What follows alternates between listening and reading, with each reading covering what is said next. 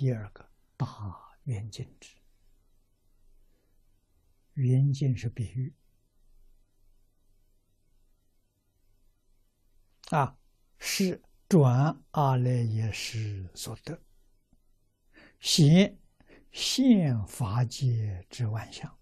啊，显是现前现前法界里面的万象，如大圆镜之智。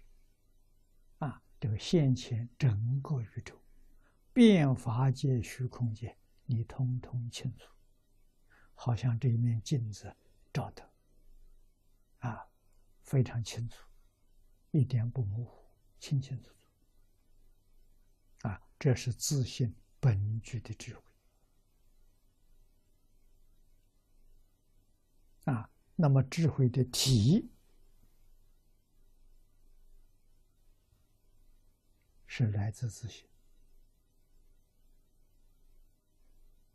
在显教大圆镜智是体也是用，密教把它分开，啊，另外有个法界体性质，这就是自信本具般若智慧，